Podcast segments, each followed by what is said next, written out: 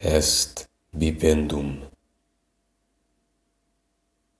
Quando o tédio, invencível e infecundo, nos faz sentir a solidão de ser e uma monotonia ocupa o mundo, que mais tem o espírito a fazer do que ensinar ao corpo que o profundo desgosto da existência lhe requer que veja sempre ao cálice o seu fundo e sempre torne o cálice a encher.